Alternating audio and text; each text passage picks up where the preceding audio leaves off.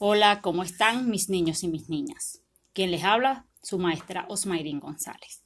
Vamos a empezar la semana con todas las ganas, lunes de gratitud, lunes para ser felices, lunes para empezar de nuevo.